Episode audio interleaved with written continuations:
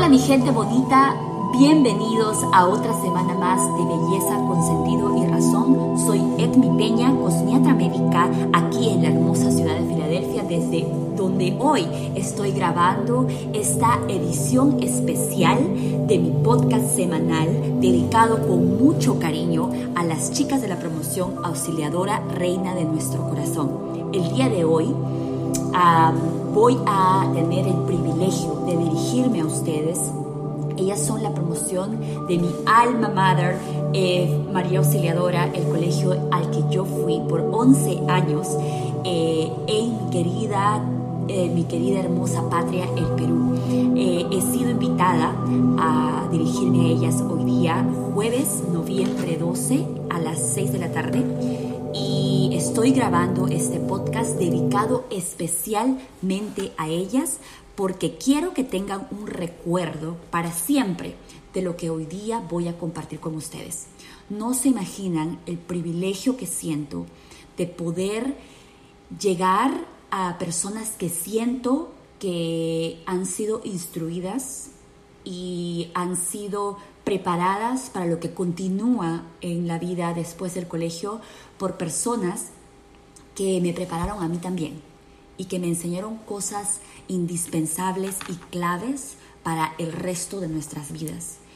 Eh, en el transcurso de lo que les voy a decir eh, en este podcast especial, que va a tener la mejor parte, y claramente quiero decirles que cada podcast es eh, hecho en vivo, trato de hablarles desde lo más profundo de mi corazón y trato de no practicar tanto porque quiero ser honesta con ustedes, en general con todas las personas que me escuchan y en especial en este momento eh, con la promoción a la que me voy a dirigir esta tarde. Eh, primero quiero recordarles que soy cosmiatra médica, eh, aquí en la ciudad de Filadelfia. Hago todo lo que está relacionado con tratamientos para la piel, esa es mi especialidad. Pero también tenemos diferentes tratamientos para realzar la belleza natural que todos los seres humanos tenemos. Y eso es algo para mí muy importante, realzar la belleza que todas las personas, tanto hombres como mujeres, tenemos de una forma natural. Tengo servicios eh, para todo tipo de cambios eh, dramáticos en la piel. La verdad, creo ciegamente en que tenemos que primero cuidarnos nosotros como seres humanos. Tenemos que mantener una salud general de nuestro cuerpo, de nuestra, de nuestra mente, de nuestro espíritu y combino eso, claro, con algunas, eh, lo último en tecnología realmente, para poder concretamente darles un resultado a todas mis clientas que ellas merecen. Eh, esa es una introducción de quién soy, las cosas que hago. Además tengo una línea de, pestañas para la piel, perdón, de tratamientos de pestañas, extensiones y rizado. Y además unos sueros espectaculares para que tus pestañas crezcan naturalmente. Eh, fui a la escuela aquí en los Estados Unidos eh, para esto que hago ahora. Realmente fui a la escuela para relaciones públicas en la Universidad de Temple y cuando trabajé con muchos doctores, eh, era la directora de marketing de un centro médico en la ciudad de Delaware, es ahí donde me eh, di cuenta que a pesar de que realmente marketing y todo lo que está relacionado con las redes sociales y la publicidad es algo que siempre me ha gustado y me ha llamado la atención, me di cuenta que no era exactamente el camino que yo quería seguir para siempre. Entonces cambié de carreras y estudié esta carrera que es más técnica y ahora es que tengo una clínica de belleza aquí en los Estados Unidos ya más o menos hace siete años y creo que es exactamente donde yo estaba destinada a llegar. Eh, me hubiera gustado cuando me pidieron mi, mi, hoja de vida, mi currículum, ya ni siquiera sé cómo se le dice ahora, eh, hoy en día, que sé que muchas cosas han cambiado, eh, me di cuenta cuando estaba tratando de escribir qué es lo que yo hago y, y quizás las cosas que he logrado hasta, tengo 35, voy a cumplir 35 años, unas semanas, eh, empecé a pensar profundamente en todas estas cosas que he logrado hasta el día de hoy. Y no quise empezar mi hoja de vida recopilando las, las posesiones y los logros que para mí realmente sí me llenan de orgullo, les tengo que ser honesta, pero me hubiera gustado empezar esa hoja de vida con decirles, eh, soy una mujer bondadosa, soy una mujer de fe, soy una mujer eh, que está bastante interesada en compartir absolutamente todo lo que he aprendido en mis 35 años con mujeres como yo que continúan buscando ese propósito de vida. Pero les quiero decir que ninguna hoja de vida te pide eso. Ninguna hoja de vida quiere saber si tú eres una buena persona. Normalmente en el mundo de hoy, una hoja de vida quiere que le nombres las cosas que has logrado y las cosas que tienes. Es una imagen. Quiero decirles, ustedes las siento realmente como hermanas.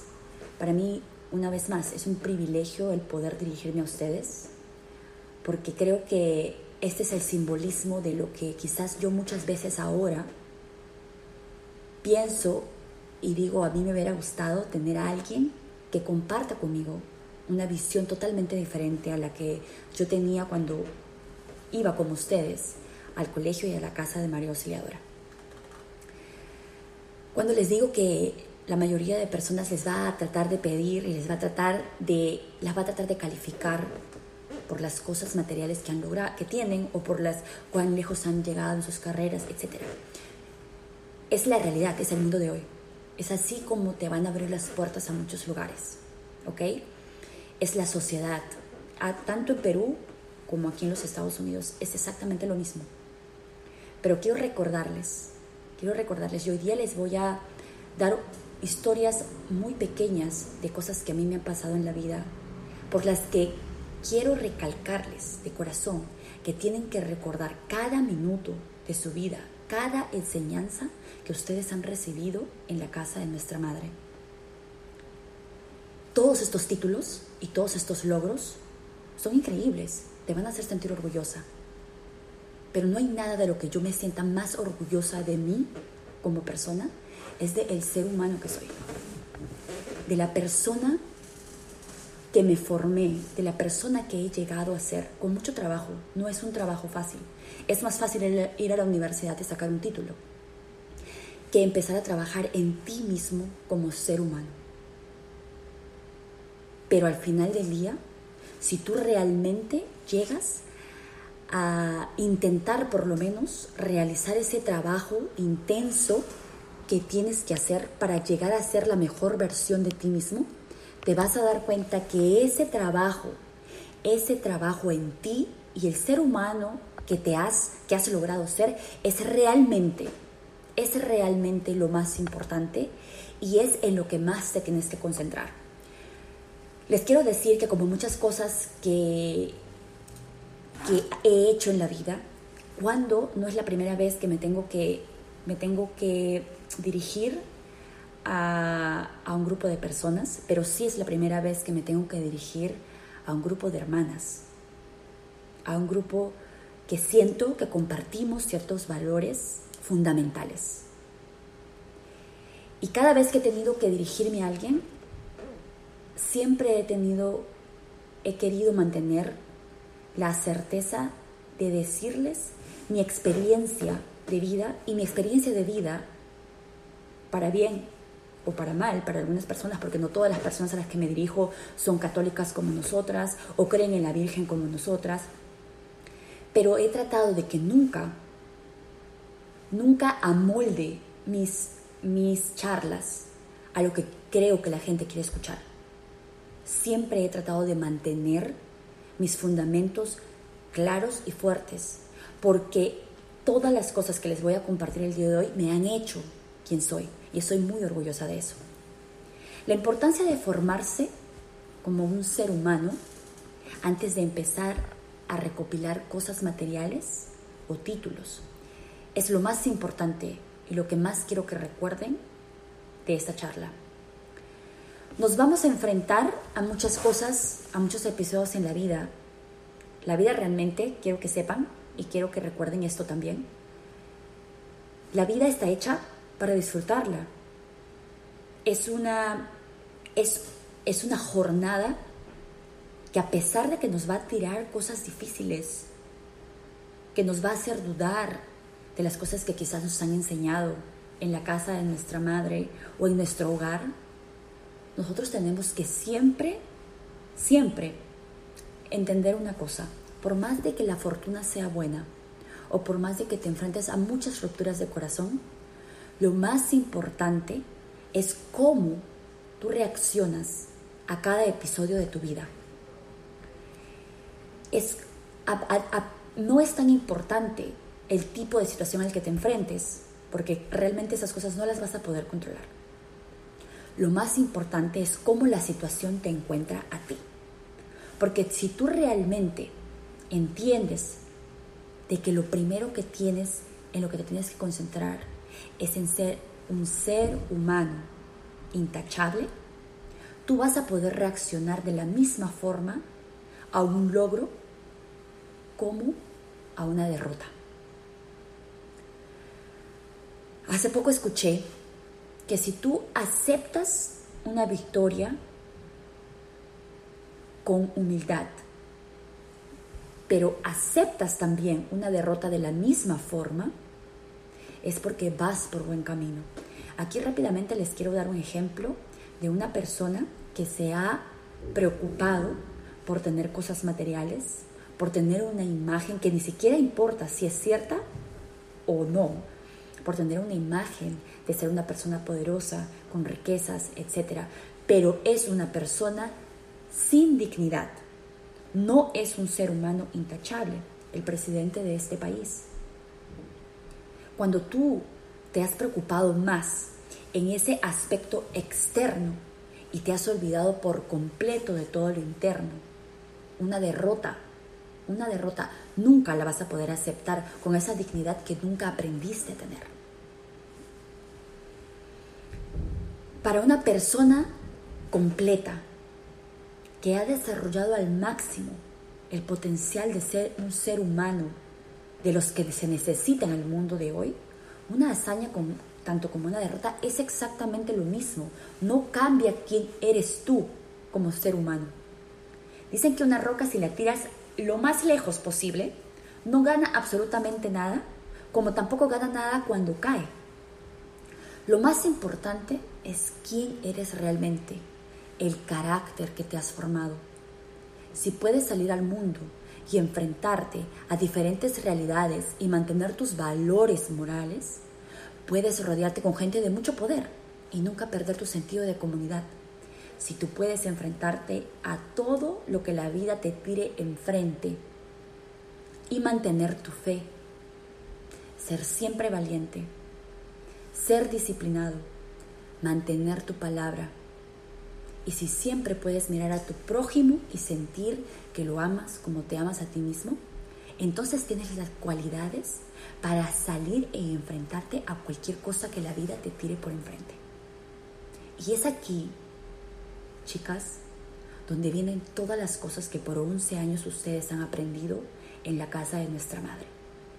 Ustedes no entienden la emoción que yo siento al poder compartirles lo que yo siento, porque estoy segura que ustedes van a, van a poder comparar a una persona a la que todo lo que nos enseñaron en el colegio le ha servido en cada momento de su vida. Y estoy segura que en algún momento van a escuchar la opinión de alguien que no considera que esto fue importante.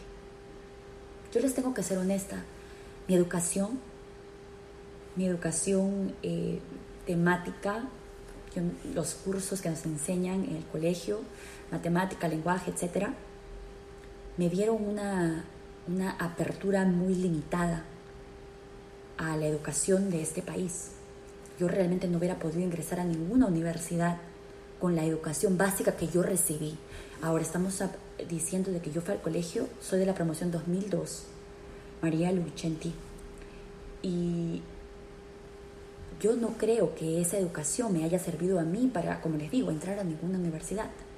Pero yo no sé, me imagino, espero que las cosas hayan mejorado mucho para ustedes, pero algo que yo sí siento que me va a servir para toda la vida es todas esas cosas que acabo de mencionarles, todos esos valores y principios que yo aprendí en la casa de María Auxiliadora y lo más importante, la fe que me enseñaron a tener,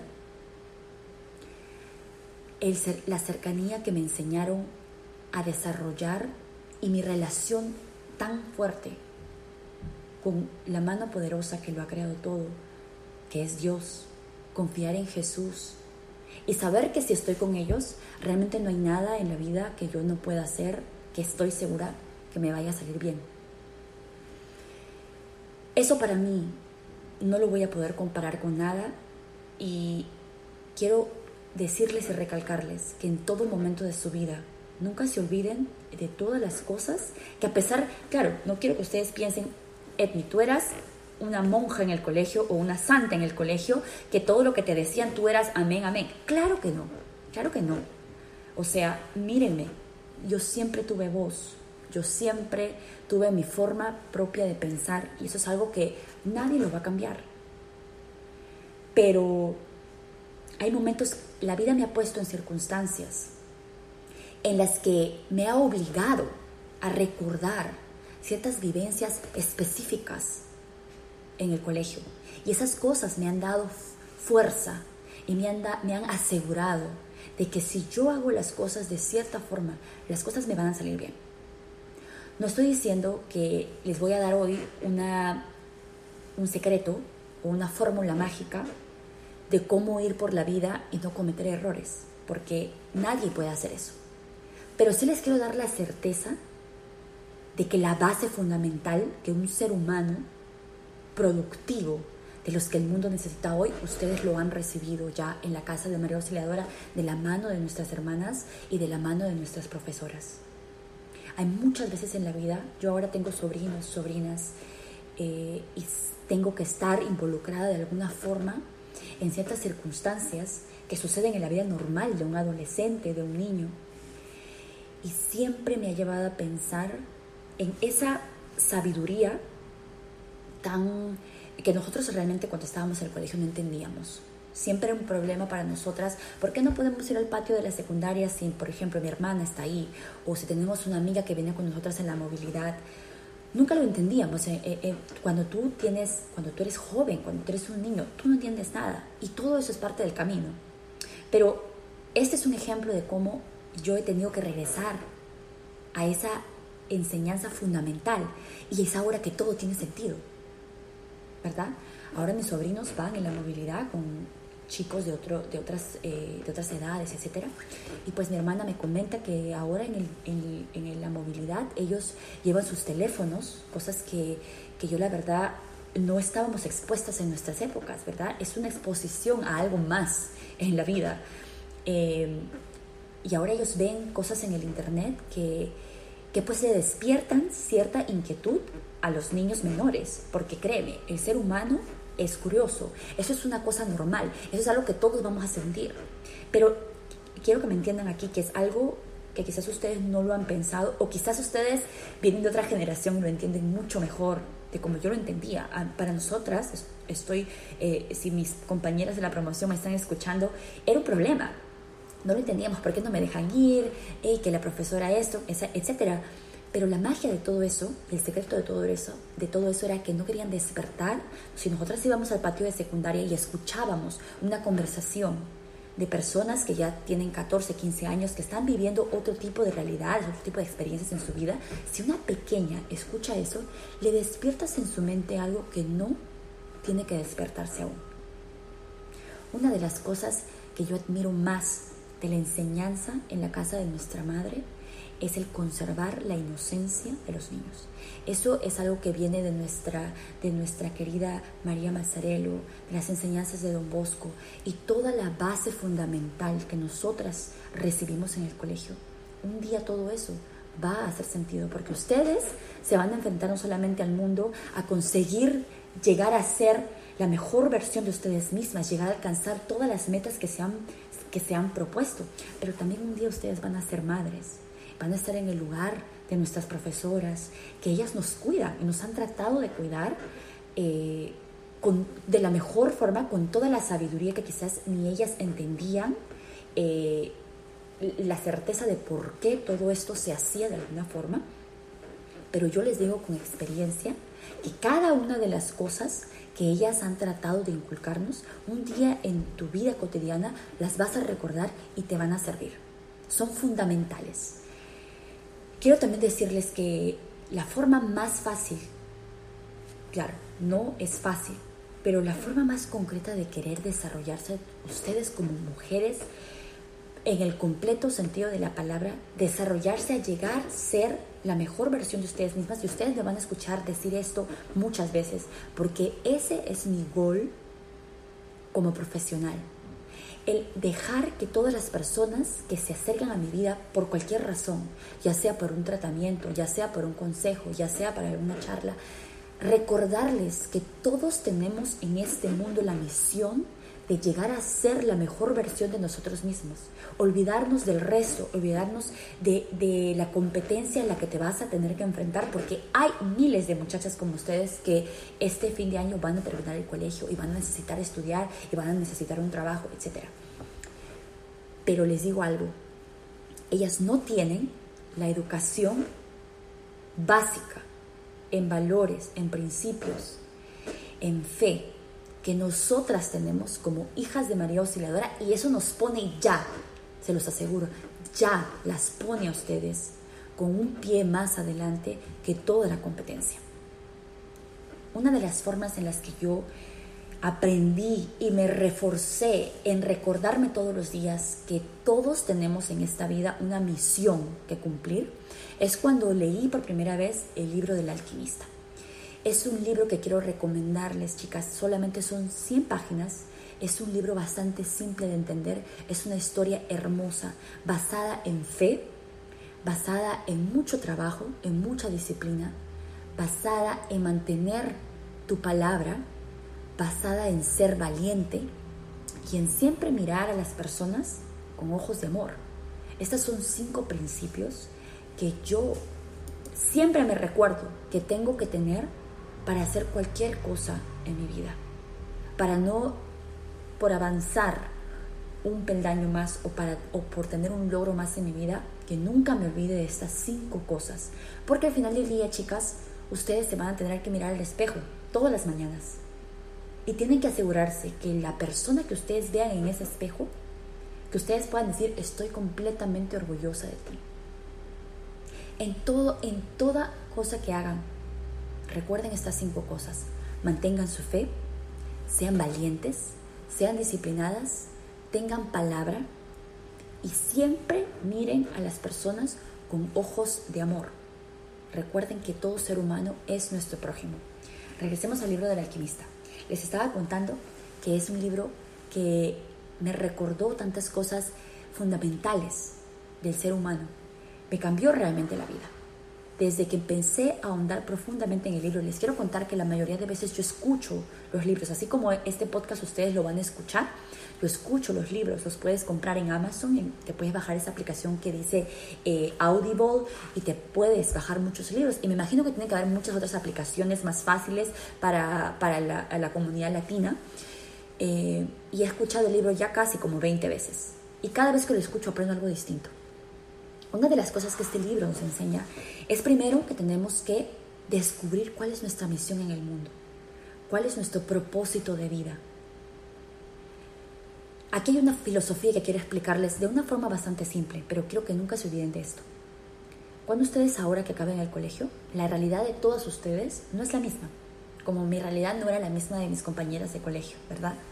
Algunas de ellas tenían un camino forjado, ya formado, porque quizás sus padres estaban trabajando muy duro para mandarles a la universidad, uh, quizás venían de familias que de por sí el ejemplo en la casa lo, las hacía a, mis compañeras soñar con quizás ir a la universidad y continuar la tarea del papá, de la mamá, si eran doctores, abogados, etc.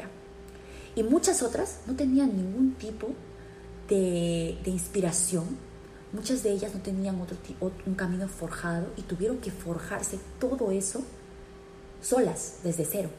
Una de ellas fui yo. Yo vengo de una familia bastante modesta, ¿ok? Y como en el colegio siempre he reconocido que mi familia me ha dado lo más importante, que son esos valores y principios que solamente aprendes en el hogar, en un buen hogar. Y complementado con todas las cosas que aprendí en el colegio. En realidad, como les digo, tengo sobrinos, sobrinas que han ido a diferentes colegios. Desgraciadamente ninguno de ellos ha, continuado el trabajo en la casa de nuestra madre. Y cuando más o menos veo las cosas que hacen, eh, sus tareas, etc., me doy cuenta de que no todos tienen la misma oportunidad de quizás desarrollar algunos talentos que nosotras sí hemos desarrollado en la casa de nuestra madre. Yo recuerdo, y si no estoy equivocada, ha sido con Miss Vilma, con quien yo participé en un concurso de poesía, y fue con ella con quien gané a nivel de todo el colegio. Y así muchas otras cosas. Yo cantaba en el coro del colegio, yo cantaba realmente todos los días para todas las chicas, me imagino, no sé si ahora lo siguen haciendo, animaba todos los recreos, etc. Y todas estas cosas me han servido para yo poder ahora estar aquí sentada frente a ustedes y poder hablarles y tener la fuerza y tener la seguridad en mí misma de que yo puedo hacer eso. Y estoy segura que todas ustedes han experimentado lo mismo y quiero asegurar, asegurarles que todo eso, todo eso, yo siempre digo, si ellas no me hubieran puesto en un escenario a recitar una poesía, si ellas no me hubieran exigido que yo tenía que exponer representando al colegio en algo, yo no sería la Etmi que soy el día de hoy y por eso les voy a estar eternamente agradecidas.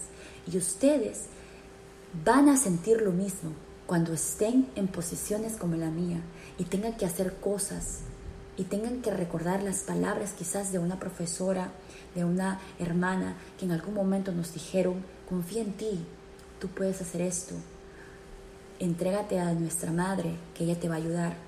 Todas esas cosas ustedes las van a, las van a recordar en cada episodio importante de sus vidas. Regresamos a las personas que, que ya tienen un camino formado y las personas como yo que tuvieron que formarse de la nada. ¿Ok? resulta que vas a llegar a tener que hacer cosas que necesitas hacer en tu vida para quizás pagarte la universidad. Como en mi caso, yo animaba fiestas infantiles desde que estaba en el colegio, la verdad, en secundaria. Y esa fue la forma en la que yo de, de una u otra manera ayudaba a mi mamá con mis gastos personales, ¿verdad? Porque ustedes en el colegio han tenido algunos gastos para exposiciones, papelógrafos, etc. Y cuando terminé el colegio yo continuaba con este trabajo. Y después tuve que buscar otro trabajo porque quería estudiar y pues mi mamá no me podía pagar la universidad.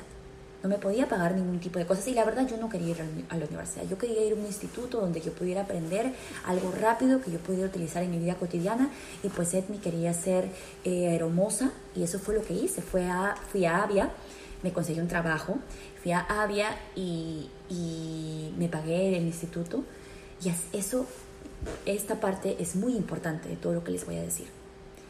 Ustedes van a tener que hacer cosas que tienen que hacer para continuar con su vida. ¿Ok?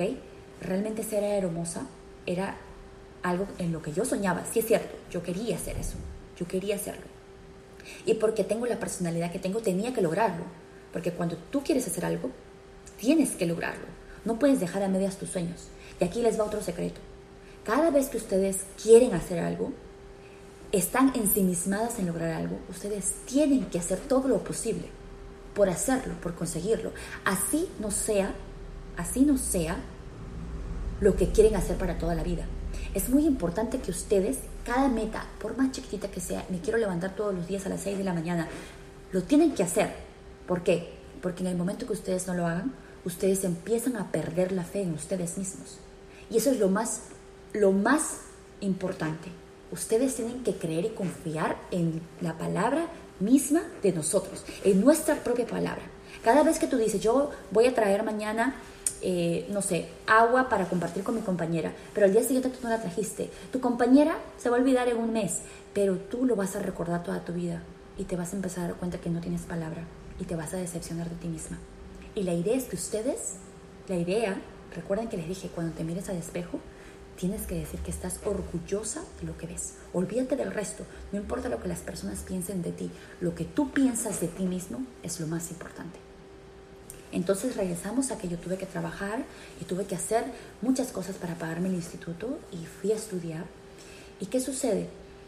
Cuando terminé el instituto, me presentaron, el mismo instituto me mandó a una serie de entrevistas de trabajo y así fue como yo conseguí mi primer trabajo formal, ¿verdad? Eh, después de haber estudiado esa carrera.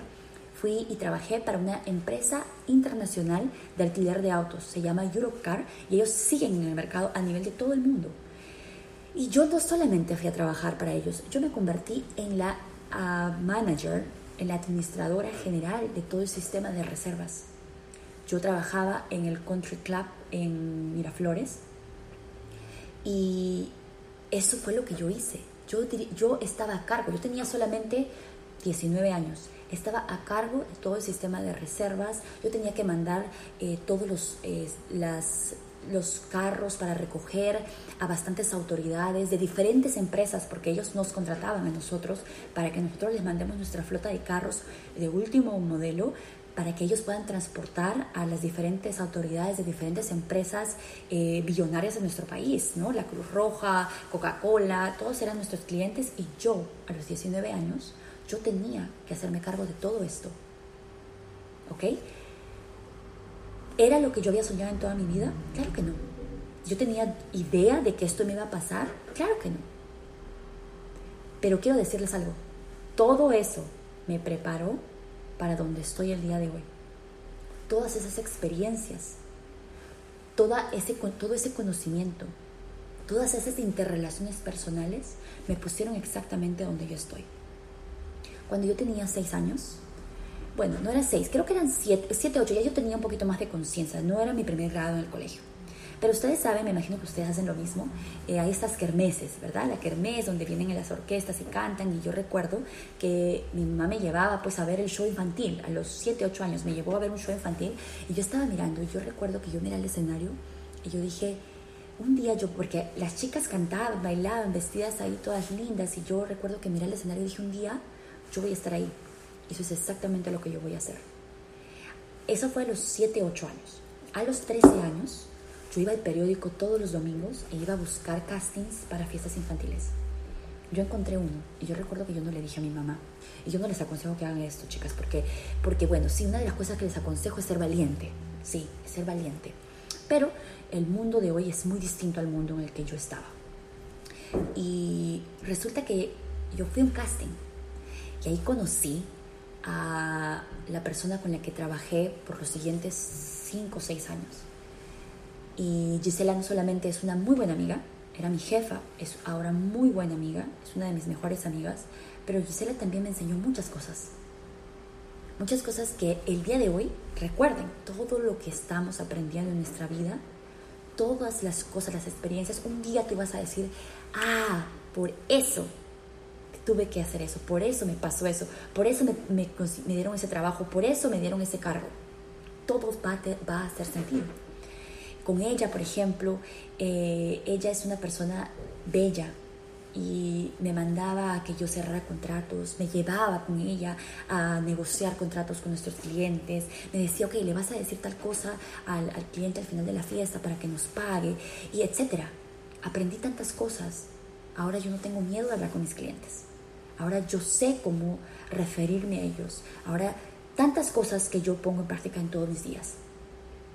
Pues entonces cuando yo sentí eso en el estómago, cuando yo vi el show infantil, esa cosa que tú sientes en el estómago y que te vibra el corazón, y ahora ustedes ya están grandes y quizás experimenten que les guste un muchacho, es casi parecido el sentimiento cuando tú has descubierto cuál es tu propósito de vida. Y es un poquito complicado, porque si fuera tan simple como que tú miras una película y dices, ah, yo veo a la cantante y eso es lo que yo quiero hacer, no es tan fácil, pero sí tiene mucha relación. Entonces yo descubrí que eso era lo que yo tenía que hacer. Cuando yo me estuviera al escenario y yo bailaba y cantaba con los niños, iba a hacer fiestas infantiles, yo era feliz. Yo era feliz al borde de que yo no quería hacer absolutamente nada más. Eso era lo que yo quería hacer. Terminé a los 17 años el colegio y yo formé mi primera empresa de fiestas infantiles. se llamaba Chiquibum. Y eso es lo que hice hasta que fui a, fui a, trabajar, fui a estudiar para ser eh, aeromoza. Y créanme una cosa, yo cumplí esa parte de mi propósito de vida. Yo sé que eso era lo que yo tenía que hacer en ese momento. Yo hacía lo que en el libro del alquimista, si es que lo leen, les va a decir, el mundo, el universo, Dios es tan perfecto que, que ha creado todas las cosas hechas para nosotros, que cuando tú haces algo que realmente amas, con pasión, tú emites una energía de la que el universo se alimenta. Y yo le di mi parte de energía, lo que me correspondía a esa edad, definitivamente se lo di al universo, porque yo todos los días me levantaba feliz, sabía que iba a ser algo que amaba, le cambiaba la vida a alguien, hacía feliz a un niño. Y eso para mí no tenía precio. Cuando yo descubrí que yo tenía que hacer algo más, porque imagínense, haciendo fiestas infantiles uno no gana tanto dinero, fue que yo empecé a buscar otro trabajo, fui a estudiar otra cosa, sabía que tenía que ser mucho más que eso, sabía que tenía el potencial de ser mucho más que eso. Eso sí, chicas, esa, esa seguridad en ti misma viene de tu corazón, viene de ti. Tú tienes que creer en ti. Tú tienes que saber que tú estás en este mundo para llegar, el, el cielo es tu límite, para llegar a donde quiera que, que tú te lo propongas. Yo sabía que tenía que ser mucho más que eso. Y que si ya había logrado una cosa, porque ahí, créanme esto, si yo no hubiera logrado ser la bailarina, la cantante, la animadora de fiestas infantiles que yo era, yo me hubiera decepcionado de mí, porque no hubiera creído que los sueños se hacen realidad. Una vez que terminó esa etapa, yo continué. Cuando era la, la administradora de esta empresa de carros, es que se me presenta la oportunidad de venir a los Estados Unidos y recuerdo que, como todos en la vida, yo tenía 20 años, ya iba a cumplir 21, y recuerdo que me sentía triste, porque imagínense, 20 años de mi vida al lado de mi familia, 20 años de mi vida al lado de mi mamá, y nosotras no somos que nos vamos de la casa como en este país, que se van de la casa cuando van a la universidad, eh, etc. No, 20 años de mi vida en mi casa con mi mamá, comiendo la comida que ella me hacía, de una u otra forma bajo las reglas. Y todo esto yo sabía que era un sacrificio, que me iba a costar dejar todo esto, que mi mamá me necesitaba, que mi mamá, que yo tenía que hacer un apoyo en todo momento, desde que pude ayudar a mi casa de alguna forma lo hacía. Entonces para mí era una batalla mental de lo que tenía que hacer por mí, pero de la responsabilidad que yo tenía con mi familia. Hasta que decidí hablar con mi hermano mayor, que es una, es una de las personas que considero eh, una guía espiritual para mí, es una persona muy sabia. Y eso es algo que ustedes también tienen que conseguir, una persona en la que ustedes confíen, en la que ustedes puedan, que las pueda ayudar a aclarar sus ideas en momentos de confusión, que van a haber muchos. Resulta que le dije a mi hermano, pues yo no sé si irme, ¿no? Mamá la voy a dejar sola. Mi hermano me dijo algo muy sabio que, de nuevo les recuerdo, si es que leen el libro del alquimista, también está ahí claramente. Me dijo, tú tienes que continuar con tu vida. Tu familia siempre va a ser tu familia. Ellos van a estar ahí para, nosotros vamos a estar aquí para cualquier cosa toda tu vida. Pero si ese es tu camino, síguelo. No mires para atrás. Los sentimientos son solo sentimientos. Y eso es lo que les digo ahora. Ustedes se van a ver muchas veces en situaciones en las que van a tener que recuerden ser valientes. La valentía es un, no es solamente una palabra para soldados o para, no sé, si es que vas a la guerra. No. La valentía la tienes que tener en cada cosa que hagas en la vida y te aseguro, te aseguro, aquí vamos a, vamos a citar una parte de la vida de Jesús. Bueno, realmente toda la vida de Jesús. La valentía que él tuvo de enfrentarse a todas esas personas que no creían en él parárseles enfrente y decirles, sí, tú lo has dicho, yo soy el Hijo de Dios. Esa valentía, esa valentía, Él no quiere que lo hagas textualmente como lo hizo, pero sí que tengas esa valentía en cada cosa que hagas en tu vida. Que no dejes que tus sentimientos, porque somos sentimentalistas, nosotras no solamente somos mujeres, sino es que también somos latinos y nosotros tenemos esos sentimientos más desarrollados, porque además crecemos y estamos con nuestra familia por tanto tiempo. Aquí los niños, los chicos se van a la universidad eh, a los 13, a los 15, 16 años y se van a vivir a la universidad, no viven con los padres, entonces eh, tienen una, una idea más grande de libertad y de, de independencia. Nosotros no tenemos eso. Nosotros más estamos desarrollados a ser codependientes de nuestra familia. Pero ustedes tienen que entender que va a llegar un momento en el que tienes que tomar una decisión sin emociones. Las emociones y el sentimentalismo no les va a llevar a ningún lugar. Tomen nota de eso.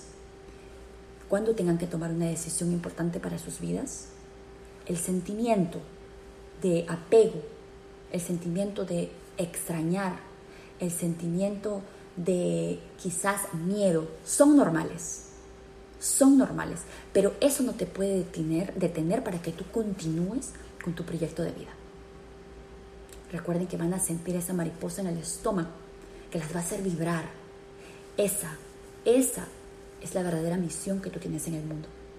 Ahora, recuerden que yo no tuve la facilidad de que alguien me diga, ok, eso es lo que tú quieres hacer, yo te voy a mandar a la universidad para que hagas, para que te vaya a pagar los estudios, concéntrate en eso. No, me tocó hacer muchas cosas, ¿verdad? Y a ustedes quizás también les va a tocar hacer muchas cosas. Pero lo más importante es que nunca dejen que todo eso que tengan que hacer las aleje por completo de lo que mueve sus corazones, de lo que mueve el estómago, de lo que te hace vibrar, de lo que te hace sentir que estás haciendo lo que amas. Vas a tener que trabajar quizás en otra cosa, pero nunca te olvides en eso que realmente mueve tu corazón y trata de relacionarlo, trata de relacionarlo con eso que haces todos los días. Pasaron los años y yo me vine a este país Seguí a mi corazón, porque mi corazón me decía que eso era realmente lo que yo tenía que hacer. Sin darme cuenta, poco a poco fui creando una relación con mi corazón, que es parte de mí, que te va a avisar, te va a avisar cuando estás en el camino correcto y también te va a avisar cuando no. Pero tienes que crear una relación para que tú entiendas, para que no te confundas, porque nuestro corazón tiene sentimientos, ¿ok? Y a veces vas a confundir eso con lo que realmente tienes que hacer. Yo me vine a este país y me vine, miren, yo animaba fiestas para niños, etcétera, trabajaba para la, empresa que alquilaba autos. Yo me vine a este país a cuidar niños. El trabajo de ser animadora de fiestas infantiles me abrió las puertas de poder yo venir y tener un currículum donde ya decía que yo trabajaba con niños y que yo tenía la experiencia. Así fue que me aceptaron. Yo puse mis papeles un lunes y un miércoles me estaba llamando una familia desde los Estados Unidos. Yo no hablaba el idioma.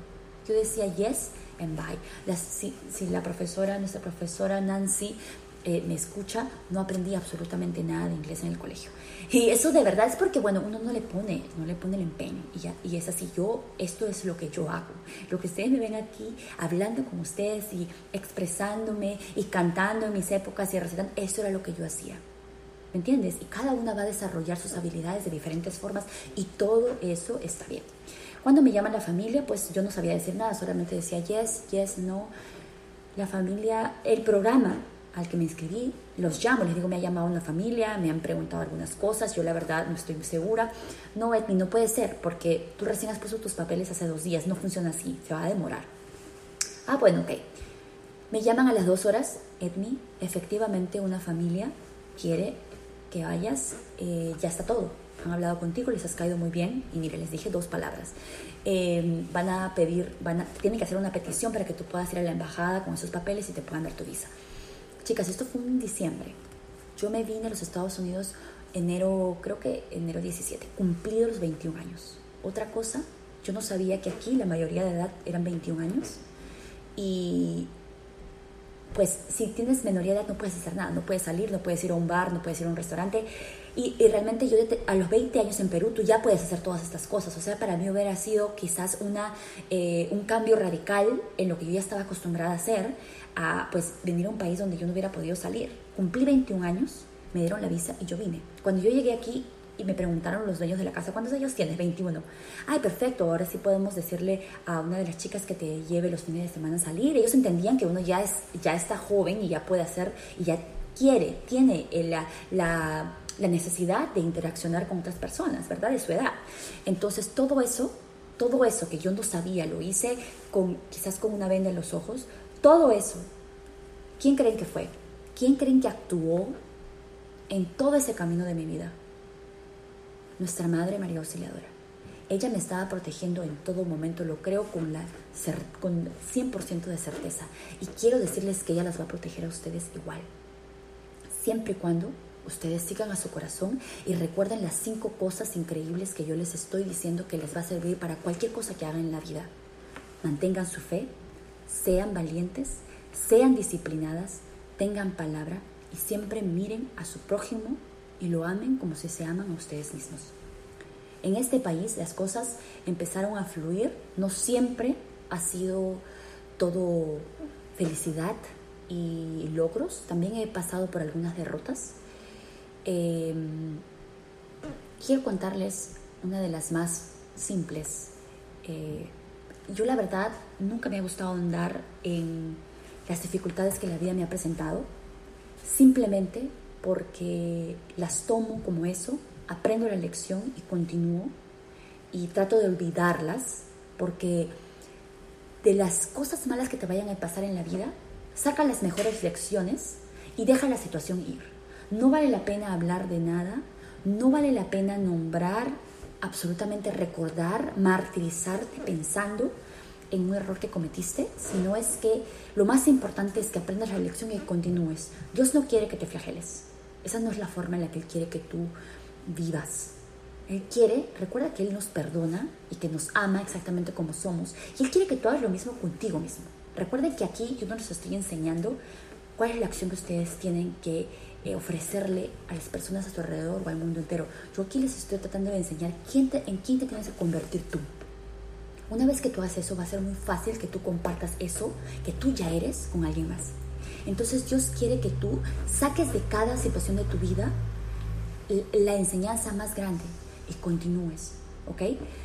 Cuando yo vine a trabajar con esta familia, la familia, eh, yo no conocía a nadie, recuerden, yo no conocía a nadie, yo estaba totalmente dispuesta hacia ellos y yo eh, estaba, por ejemplo, eh, por orden del programa, yo tenía que trabajar solo 45 horas a la semana y yo trabajaba todos los días, o sea, trabajaba mucho más que eso porque yo vivía con ellos. Yo vengo de una familia, no solamente la salesiana, sino en mi hogar en el que me enseñaron que tú tienes que ayudar, tienes que limpiar, tienes que jugar con los niños, ellos son como tus hermanitos. Es más, mi mamá me decía eso, ellos van a ser como tus hermanitos y yo ilusionada, yo voy a ser parte de la familia. Imagínense, una chica que quizás nunca tuvo esa tía que, que, te quería tanto y que te, llevaba, que te llevaba de viaje con ella. Tú me entiendes, uno que sueña, y que mira las novelas y que tienes todo eso, yo ilusionada, ¿no? Y eso fue lo que yo hice con esta familia. Pero pasaron los meses, seis, siete meses, quizás el año, un poco más del primer año, y ya yo conocía otras personas, otras chicas de mi programa, me invitaban a salir, etc. Entonces yo ya no estaba tan disponible para esta familia eh, como antes. Antes, por ejemplo, yo estaba en la casa los sábados y domingos, ellos decían, Edmi, vamos a ir a la tienda, y se iban, me dejaban los niños y yo sin ningún problema, ¿verdad? Ya no estaba tan disponible.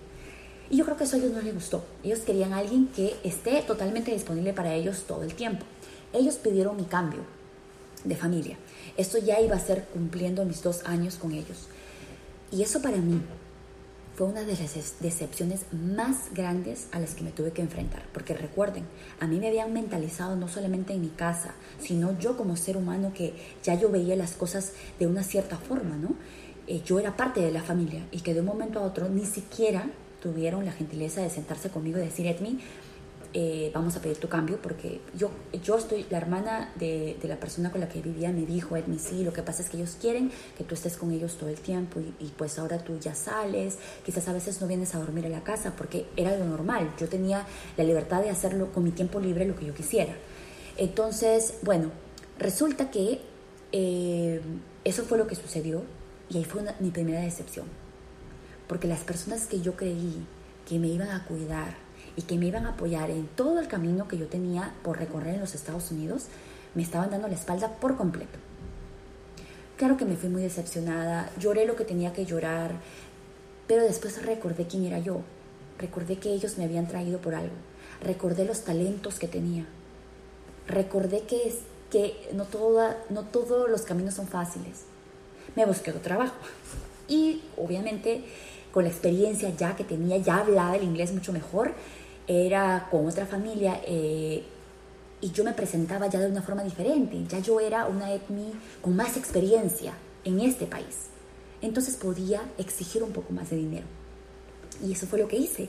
Entonces me di cuenta con el tiempo que si esta familia no hubiera hecho esto, ¿ok? Yo nunca me hubiera ido.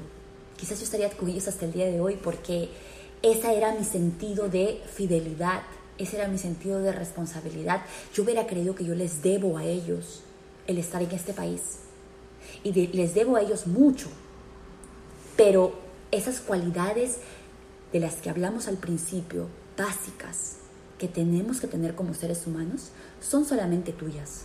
Y se van a mover contigo en cada cosa que hagas, en cada experiencia, en cada situación. Tú vas a seguir siendo tú. El tiempo ha pasado y ahora soy cosmiatra médica, no solamente cosmiatra, cosmiatra médica. Yo trabajo y hago cosas faciales de nivel eh, médico. Cambio, le cambio no solamente la piel a las personas, sino es que también les cambio el humor, les alegro sus días. La gente se va de mi oficina diciéndome, Edni, regreso el próximo mes porque lo que yo siento cuando estoy contigo es diferente. Chicas, ustedes quieren que yo les diga, esto fue lo que yo estudié, ya les compartí un libro increíble que es el del alquimista. Eh, ustedes quieren que yo les diga a qué universidad fui, ustedes quieren que yo les diga qué carrera escogí, pero yo quiero compartirles más que eso. Yo primero me convertí en el ser humano que soy, con la energía que tengo. Y eso lo voy a compartir con cualquier persona, no importa lo que yo haga. Lo hacía cuando hacía fiestas para niños, lo hacía cuando era la administradora de la empresa que alquilaba autos, lo hacía cuando era la niñera de esos, de esos niños, lo hacía cuando tuve que limpiar casas porque pasé por muchos trabajos en este país, pero yo nunca dejé de ser quien yo soy. Y eso es lo que ustedes tienen que recordar toda su vida. No es fácil escoger la carrera que vas a querer estudiar, no es fácil, y es más, te vas a equivocar Imagínense a los 17 años, 15 años, ¿quién sabe lo que quiere hacer en la vida? Nadie. ¿Me entiende? Y nuestro país y nuestro sistema nos limita. Nos limita a querer creer que tú tienes que salir ya tienes que tenerlo claro y tienes que ir a la universidad y estudiar tus 3, 4 años, 5 años, etc. Y vas a continuar con eso toda tu vida. Yo no estoy de acuerdo con eso. Ustedes tienen que primero asegurarse de que tienen una vocación. Porque cuando encuentren la vocación, ¿ok? Ustedes tienen que recordar esa vocación toda la vida. Así sea que tienes que hacer una o dos cosas, un par de cosas en medio para que te lleve a eso. Nunca se olviden de que tienen un propósito de vida. Eso es lo más importante. Recuerden de que cada cosa que les va a suceder les va a enseñar una lección, pero no te puede cambiar quién eres. No te puede cambiar quién eres la traición de un amigo, no te puede cambiar quién eres el que tu familia te dé la espalda. Si es que tú no escoges algo que ellos quieren que tú estudies, sucede en muchas realidades. No te puede cambiar quién eres si cometes errores que te van a costar tu futuro. Todos estamos ahora, ustedes ahora que van a salir en la vida, todas esas eh, circunstancias son una posibilidad en la vida de todas ustedes. Pero recuerden que nada de eso va a cambiar quienes ustedes son como seres humanos y en este caso quienes somos juntas como hijas de María Auxiliadora. La fe es lo que nunca tienen que perder. La fe es lo que las va a ayudar a pasar por el medio de cualquier problema. La fe es la que las va a hacer recordar que todo en la vida pasa por algo y que Dios sabe por qué hace las cosas y que ustedes tienen que aprender a aceptar su voluntad, así como nuestra Madre María y como se los han repetido por 11 años en el colegio. Hay cosas que ustedes van a tener que aprender a aceptar y que no van a cambiar. Pero hay cosas que ustedes van a tener que hacer si es que quieren cambiar algo. Y con eso quiero pasar a la última parte de lo que quiero decirles el día de hoy. Sé que nuestro país está pasando por muchas cosas en este momento trágicas. Sé que esto nos afecta a todos, no solamente a ustedes que viven ahí, sino es que también a mí, porque me da mucha tristeza el ver que el tiempo pasa, generaciones pasan, pero hay cosas que no cambian. Y es ahí donde viene mi espíritu revolucionario, el que aprendí y el que no, las alas que no me cortaron en el colegio. Yo les agradezco. Yo sé que un día ustedes les van a agradecer a nuestras profesoras, a nuestras hermanas, porque nos hicieron, nos dejaron volar de alguna forma. Nos dejaron desarrollar muchos talentos y nos, y nos enseñaron la vida de una persona que es como es el ejemplo más grande a seguir en cualquier circunstancia de nuestra, de nuestra vida, que es Jesús. Él era un revolucionario. Y eso es lo que nosotros tenemos que hacer. Porque van a haber cosas en tu vida en las que tú vas a tener que decir, ok, esto yo no lo voy a hacer. Definitivamente no lo voy a hacer. O esto está mal. Y lo que está pasando ahorita en este momento con nuestro país está mal. Y la mejor arma para nosotros cambiar esto es la educación. Porque si ustedes no entienden por qué esto está sucediendo, se van a quedar en la ignorancia y lo más probable es que no quieran involucrarse y que lo más probable es que todo eso continúe pasando allá en las calles y que sean otras personas las responsables por todo lo que pase y les recuerdo que ese también es tu futuro. Entonces la educación es lo más importante porque además ustedes tienen que saber a las personas a las que van a elegir para el siguiente gobierno. Ya ustedes muy pronto van a ser el, van a poder votar. El voto no solamente va a ayudar a la transformación de nuestro país. El voto te va a dar voz. El voto te va a enseñar que nosotros necesitamos saber a quién vamos a poner en, el, poner en el poder por nuestro futuro, por el futuro de nuestros hijos, de nuestros nietos, de las futuras generaciones que vienen detrás de nosotros, de sus hermanos, de sus hermanitos. Es importante que se eduquen para saber a quién ponemos en el poder. Cuando ustedes salgan y tengan que escoger una profesión, no se preocupen, créanme que yo no pensaba, me voy a ir de este país, eh, voy a trabajar para una empresa internacional, no era mi sueño, era lo que me tocó, ¿ok? Era lo que me tocó. Pero ustedes concéntrense en buscar una carrera que las involucre con nuestros problemas sociales, con nuestra realidad, con nuestro país. Aquí les quiero decir algo muy importante. A mí nadie me educó en el poder escoger a qué país te vas, mí o nadie me explicó la realidad de este país antes de traerme. Yo vine, como les dije al principio, con ojos cerrados. Y ahora que soy más grande, mayor, educada, etc., es que yo he venido a descubrir cosas de este país que quizás si yo hubiera sabido cuando tenía la edad de ustedes, nunca hubiera considerado el venir hay muchas cosas en este país que no están solucionadas, la educación, la inmigración, etcétera, que no van a ayudarnos a desarrollar, no nos van a ayudar a desarrollarnos como sociedad.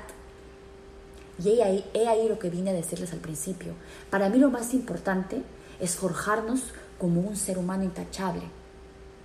Todo el dinero que quizás yo puedo estar logrando tener en este país no va a quitar jamás y no va a poner de lado jamás mi lucha con querer llegar a ser la mejor versión de mí misma, con valores que necesitamos en nuestra sociedad, con la educación. ¿Se han dado cuenta cuántas personas han votado por el presidente de este país?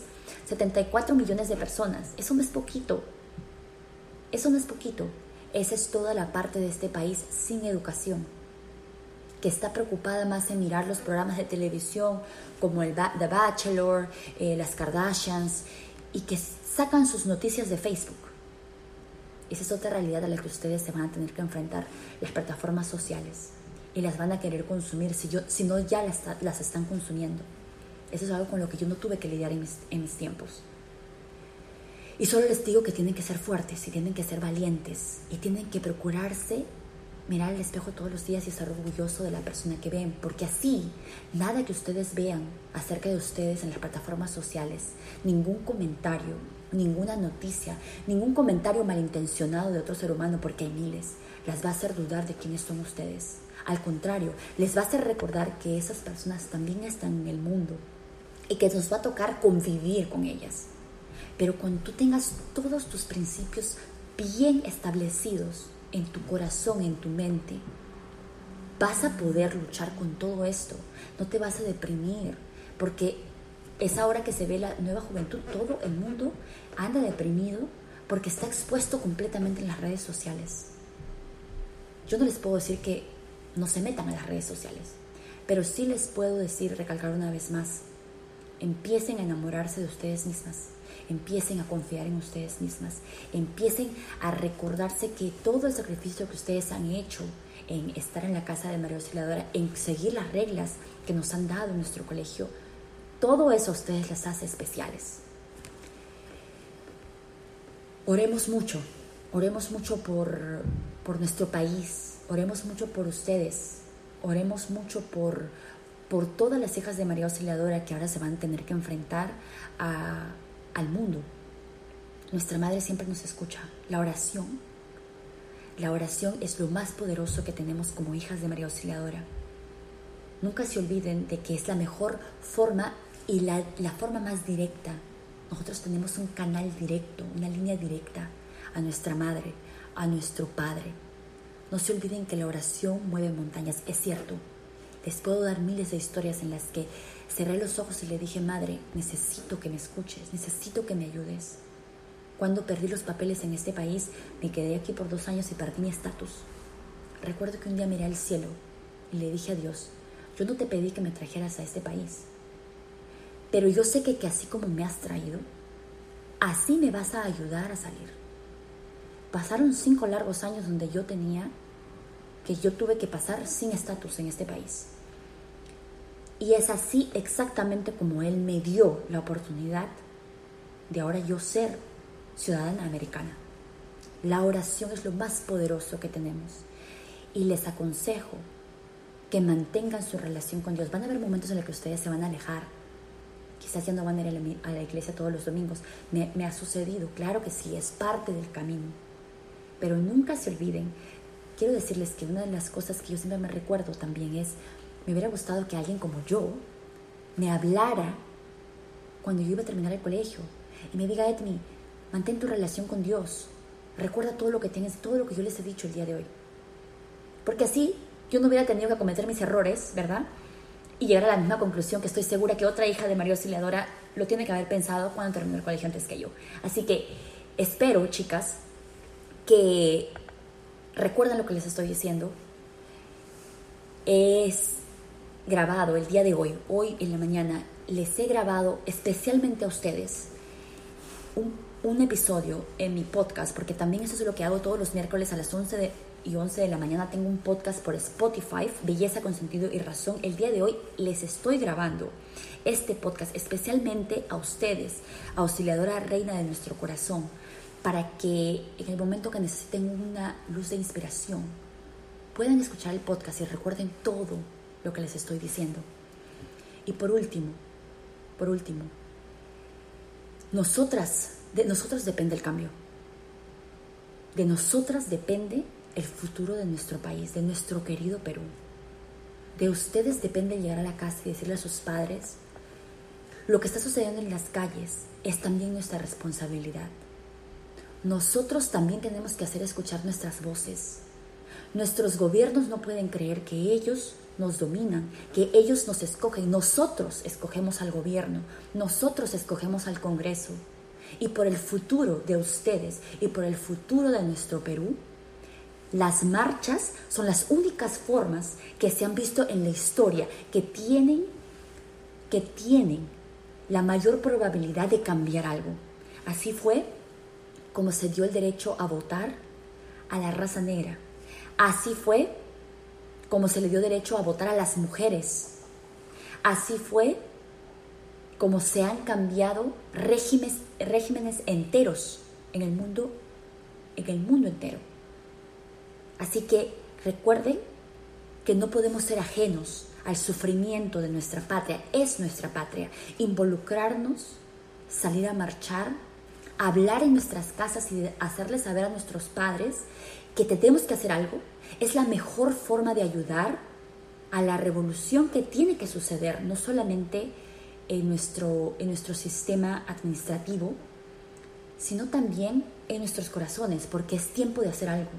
Han pasado muchos años, muchos mandatos, donde nosotros como peruanos solamente hemos visto, hemos sido espectadores de lo que está pasando, pero no nos hemos hecho parte de la solución y eso es lo que tenemos que hacer el día de hoy porque nosotras todas tenemos voces y todas tenemos que ser, tenemos que formar el nuevo Perú que todos anhelamos.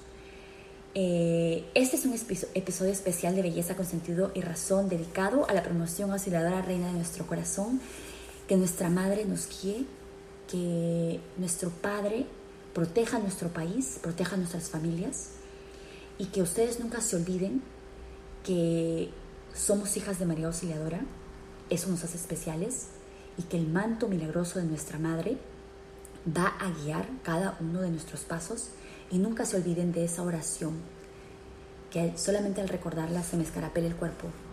María, auxilio de los cristianos, ruega por nosotros. Las quiero mucho. Nos vemos en otro episodio. Esto es Belleza con sentido y razón. Soy Eti Peña. Que tengan una semana increíble.